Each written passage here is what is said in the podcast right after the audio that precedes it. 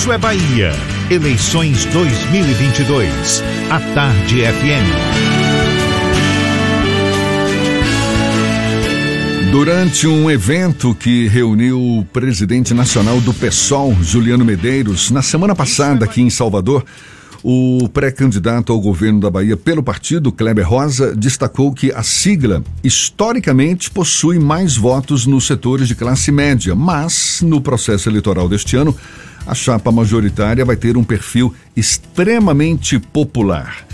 Para falar mais sobre a caminhada do pessoal rumo ao governo do estado, a gente conversa agora com o pré-candidato ao governo da Bahia pelo pessoal, Kleber Rosa, nos dando a honra de recebê-lo presencialmente aqui no estúdio da Tarde FM. Seja bem-vindo. Tudo bom, Kleber? Bom dia. Bom dia, Jefferson. Bom dia, Fernando. Bom, a honra é minha estar aqui com vocês, né, nesse espaço de comunicação tão importante é, para todo o estado da Bahia, né, com audiência é, significativa. Então, uma oportunidade de estar aqui conversando com os ouvintes. Então, agradeço e estou à disposição de vocês. O PSOL, ele tem uma representatividade, digamos, tímida na Bahia, um deputado estadual, existem alguns representantes na Câmara Municipal também, mas como é que se pretende ampliar o espaço do PSOL aqui na Bahia e tornar essa campanha mais popular conforme pretensão manifestada pelo próprio pré-candidato nesse encontro da semana passada com o Juliano Medeiros? Ok. Bom, primeiro entender que a Bahia tem um fenômeno de na relação com o crescimento do pessoal, que é um partido de esquerda, é, o fato do PT estar governando a Bahia há um bom tempo e ser um partido é, que compõe né, aquilo que a gente chama de, de, de, de campo democrático e popular, é, e o fato da gente não estar, do pessoal não participar é, desse governo, naturalmente isso coloca o pessoal é, numa condição, digamos assim, secundária na relação com esses segmentos populares que enxergam, né, os segmentos de movimentos sociais, que enxergaram ao longo desse período é, o governo experimentado pelo PT na Bahia como a alternativa de, de, de um governo popular.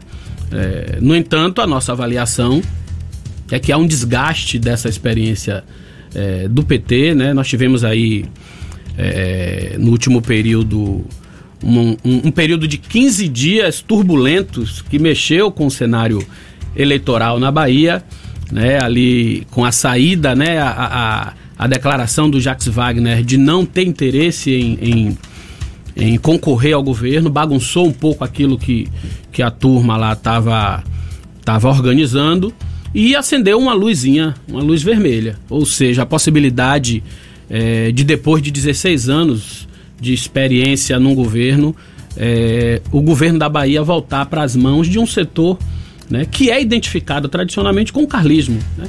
Então, ainda que o PSD de Otto Alencar esteja compondo o governo do PT, mas é um setor identificado com o carlismo, né, com o carlismo tradicional, as relações históricas de Otto Alencar com, com a ACM. Então, isso, na verdade, coloca um outro cenário na Bahia. Né? Um cenário em que, em que a possi há a possibilidade, primeiro, é, é, do PT, disso ter demonstrado um desgaste mesmo é, da musculatura de continuar governando ao ponto de, de apresentar é, um candidato, o, o, o, Jerônimo, que é uma pessoa, obviamente, que tem, né, é, tem relação com os movimentos sociais, mas é não é aquela figura, né, aqueles caciques que o PT esperava com capacidade de gerir esse processo eleitoral como esperaria que fosse, como a própria base do PT estava imaginando que seria com o Jacques Wagner. Kleber, qual é o argumento que o pessoal utiliza e até o próprio Kleber Rosa utiliza para convencer o eleitor de que o seu nome é a melhor opção para o governo do estado? Veja, nós temos aí três candidaturas postas que são produto direto da sua relação com a administração da máquina estatal. Está então, falando de Jerônimo, Jerônimo, ACM, e, e, o João Roma. Roma. É, nós temos o, o Jerônimo que vem para essa eleição e já demonstrou que esse vai ser o perfil da sua candidatura para defender o mandato e o governo de Rui Costa, né? Já, já, já pensaram até no slogan aí, que é o novo Rui Costa e tal. Então, uma, uma identificação muito direta com aquilo que é o governo do PT na Bahia hoje. Né? É, nós temos, por outro lado, o ACM Neto, que tem como principal é, cartão postal da sua campanha a sua experiência na Prefeitura de Salvador. E o João Roma, que vem né, também é, é, entrincheirado aí nas obras do governo federal, tentando se, se confirmar como uma candidatura é, viável. O que, o, o que a gente costuma falar é o seguinte: nós temos três candidatos que só estão aí né, porque são apadrinhados. Primeiro, porque quer defender o governo de Rui, o segundo, é, porque tem um nome, né, uma tradição de família é, e se ancora no nome do seu avô, e o terceiro, é, o João Roma, que vem para defender Bolsonaro. E o que nós costumamos dizer é o seguinte: alguém precisa representar e defender o povo. A verdade é que nós temos exemplos de gestões governamentais que secundarizam as políticas que são o que deveriam ser voltada para a inclusão social, que deveria ser voltada para a distribuição de renda que deveria ser voltada para ações que combatesse a desigualdade, que tivesse um programa de habitação que tirasse as pessoas das ruas. A gente vê aí agora esse período de chuvas, é, cada, cada noite de chuva é assustador. Vocês que estão aqui noticiando já imaginam o que é que vai ser noticiado: são deslizamento, é morte, é desabrigados. Ou seja, enquanto isso, nós temos uma obra feita pela prefeitura, que é o seu principal, é, é, seu principal cartão postal, digamos assim, né, para sua gestão, feita aqui na, na Avenida é, ACM, e que na verdade transferiu o engarrafamento do solo para o viaduto. Quer dizer que o argumento é oferecer uma opção de uma maior representatividade popular. Sem dúvida nenhuma. É esse o Sem foco. dúvida nenhuma. Nós somos a chapa que se diferencia das outras pela nossa relação intrínseca às, às demandas populares. O Fernando quer fazer uma pergunta também. Pois não. Kleber, na semana passada nós entrevistamos o Juliano Medeiros e ele frisou que o pessoal vai ser uma candidatura de esquerda, a candidatura efetivamente de esquerda aqui na Bahia, justamente por conta dessa posição em que você cita a aliança do PT com históricos aliados do carlismo, exemplo do Otto Alencar. A gente tem também uma candidatura do PCB, que é uma candidatura que tem uma origem também de esquerda. Por que o pessoal na Bahia não consegue avançar para construir pontes e diálogos com outros partidos de esquerda? Fernando, nós avançamos e temos avançado. Né? A nossa aliança já confirmada para esse processo eleitoral é com a rede. Né? E isso não é pouca coisa. A rede é um partido é, que surge também justamente dessa necessidade crítica ao que foi a gestão é, é, do PT né, no que diz respeito às reformas, sobretudo as reformas trabalhistas, a sua relação com o meio ambiente. Então, do ponto de vista da sua origem, o PSOL e a rede né, tem ali a sua essência. São costelas do PT digamos, retiradas isso. no passado. É, o, PT, o PT é um partido que, em algum momento, reuniu toda a esquerda, ou quase toda a esquerda, é, dentro das suas trincheiras. Eu fui do PT desde garoto, na verdade, eu iniciei minha militância adolescente, com 16 anos, e aos 18 anos eu já estava é, filiado ao PT e militei no PT minha vida toda, sempre pela base, sempre nos movimentos sociais, movimento estudantil. Então, esses dois partidos hoje estão juntos, né?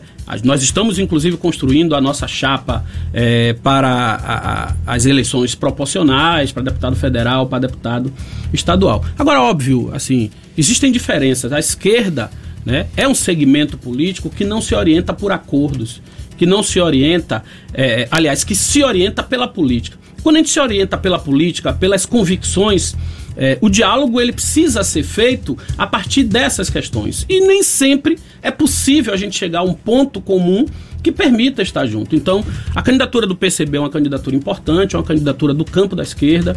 Com certeza, os camaradas vão trazer também um posicionamento crítico é, ao governo de Rui Costa, que é um governo de centro-direita, né, pelas suas alianças, é, é nítido pelas alianças e pela política que desempenha. Né? Quando a gente vai olhar é, o exemplo mais, mais evidente disso é o que o, o governo Rui Costa faz na segurança pública.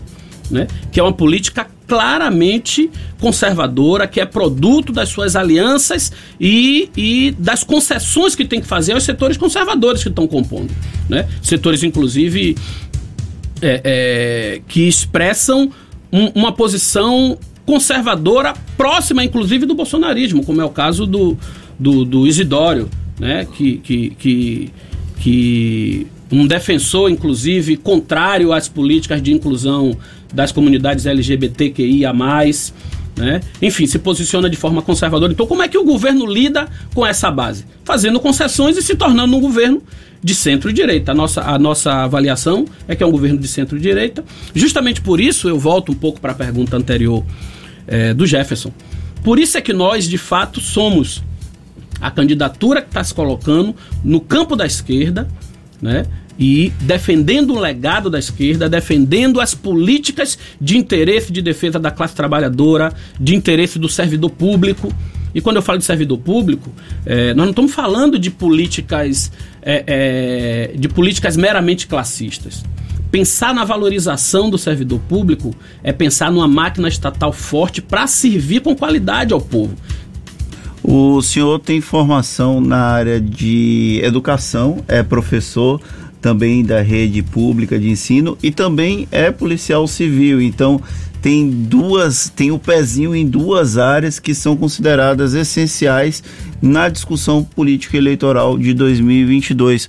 O senhor consegue enxergar pontos em que é necessário haver um debate e uma melhora dessas duas áreas aqui na Bahia? Sem dúvida nenhuma.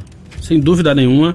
É, e nós vamos apresentar os caminhos para melhorar e para fazer tanto a segurança pública quanto a educação de uma outra forma. E coisas simples, coisas simples, Fernando. É, eu falo como professor, eu, eu costumo, eu estou falando muito assim, dividindo a minha intervenção sobre a educação em dois aspectos. Primeiro eu falo como professor, depois eu falo né, como um pré-candidato. É, eu vivo o chão da escola, como a gente costuma falar, e tem medidas muito simples que melhoraria significativamente a qualidade da educação, o ambiente escolar. Um deles, o governo insiste em fechar turmas, ou seja, em montar turmas com 40 alunos. Ao passo que nós temos uma infinidade de professores ficando excedente de sala de aula. O que significa isso? Significa que se você tem é, as turmas muito cheias, você diminui turmas e você tem professores que não fecham carga horária na escola. Isso gera um problema absolutamente desnecessário. Primeiro, com sala, salas superlotadas, dificultando é, o desempenho pedagógico do ambiente escolar para professor e para aluno. Nós temos salas de aulas, inclusive, que não comportam de forma é, é, minimamente confortável 40 alunos numa sala de aula. E é uma insistência. Até fisicamente é Exato. inviável. E, e é algo extremamente desnecessário, considerando que nós temos uma infinidade de professores que estão ficando excedentes. E esses professores, por exemplo, eles não saem de folha. Eles saem da sala, eles ficam sem trabalhar e eles não, por exemplo, não alteram o custo da escola, né? da, da, da folha. Então, assim, qual é a dificuldade em a gente conseguir diminuir a quantidade de alunos, formar mais turmas, melhorar a qualidade do ambiente? Um outro elemento também que seria simples para resolver essa matemática é diminuir a carga horária de professores. Né? Diminuir a carga horária em sala de aula. O professor de 20 horas, ele é obrigado a ter no mínimo 13 horas em sala de aula. Se a gente diminui, a gente garante ao professor mais condição de tempo de preparar melhor as aulas, porque assim, o essencial da educação não é necessariamente o que o professor faz em sala de aula, mas é o, o tempo que ele tem de qualidade para preparar a sala de aula. Kleber. Então, a gente está conversando aqui com o, o pré-candidato ao governo do estado pelo PSOL, Kleber Rosa. Eu queria pegar carona na pergunta do Fernando, que tem foco nessas duas áreas, educação, segurança pública, que historicamente são áreas mais sensíveis do governo. Agora, para não se limitar nas críticas, Kleber, porque apontar os problemas Em tese é até mais fácil, mas quais são os rumos para tornar a educação da Bahia uma referência de educação para o Brasil e também para a segurança pública. Quais são as soluções para que o Estado tenha tanto educação quanto segurança pública confiáveis por parte da população, por parte dos cidadãos, enfim, enquanto política pública eficaz? Pois é, quando eu aponto essas críticas, eu já estou apresentando os problemas que precisam ser resolvidos. Então, concretamente, valorização do professor. Isso é um ponto fundamental quando a gente discute educação.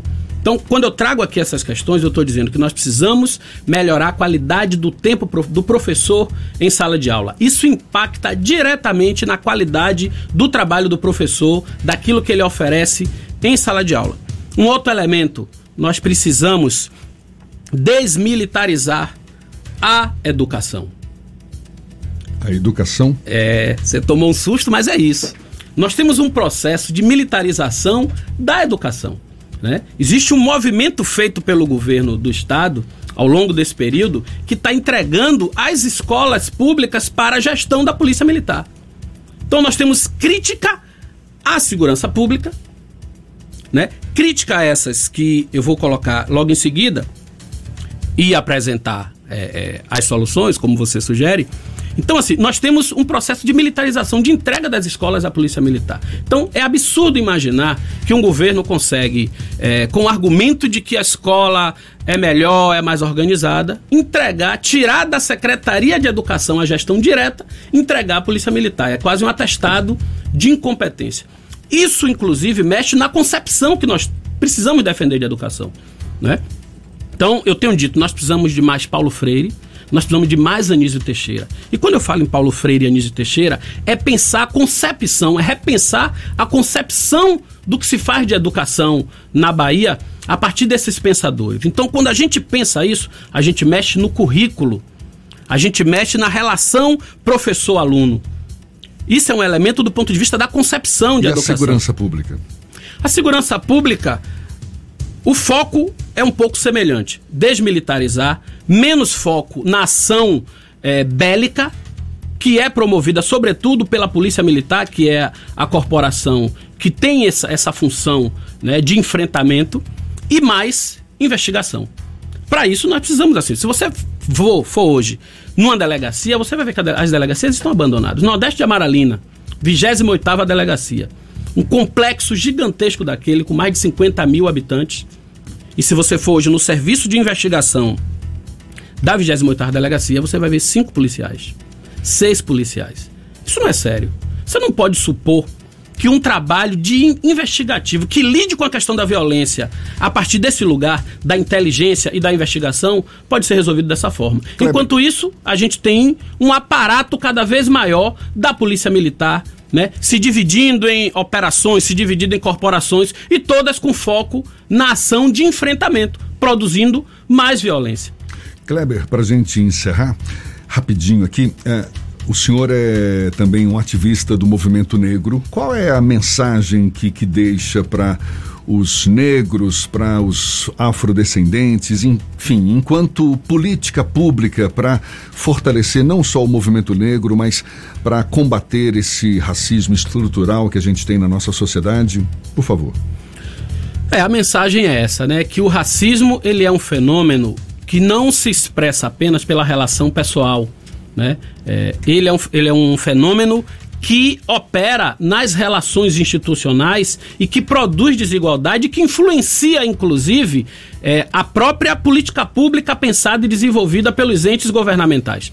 Então, para nós apresentar uma chapa, inclusive, né, tanto liderada por mim quanto pela, pela professora Tamara Azevedo, é, como duas pessoas que têm origem no movimento negro, que têm embasamento no debate, é, é, profundo debate sobre o racismo. Isso permite que a gente, na máquina do Estado, compreenda como esses fenômenos operam e como a gente consegue é, enfrentar isso fazendo políticas transversais. Eu, inclusive, não, não gosto da ideia de ter secretarias específicas de combate ao racismo. Não gosto. Isso tem no Estado, isso tem na prefeitura. É, Para mim, o racismo ele é transversal. ele precisa ser política transversal de todas as secretarias, porque o racismo incide em todas as políticas de Estado, na educação, na segurança pública, na saúde. Então, política transversal em todas as secretarias é dessa forma que a gente acredita que consegue fazer um governo verdadeiramente popular, de inclusão social e de interesse da população negra e da população mais pobre do nosso estado. Muito bem, Kleber Rosa, que é pré-candidato ao governo do estado pelo PSOL. Muito obrigado pela sua disponibilidade. Boa sorte aí na sua empreitada. Seja sempre bem-vindo aqui conosco. Bom dia e até uma próxima, então. Obrigado, Jefferson. Obrigado, Fernando. Eu que agradeço. Estou sempre à disposição. Um tá certo. E esse papo, você sabe, vai estar disponível logo mais na íntegra nos nossos canais no YouTube, Spotify, iTunes, Deezer e também no Instagram. Agora são 7h49 na tarde fim.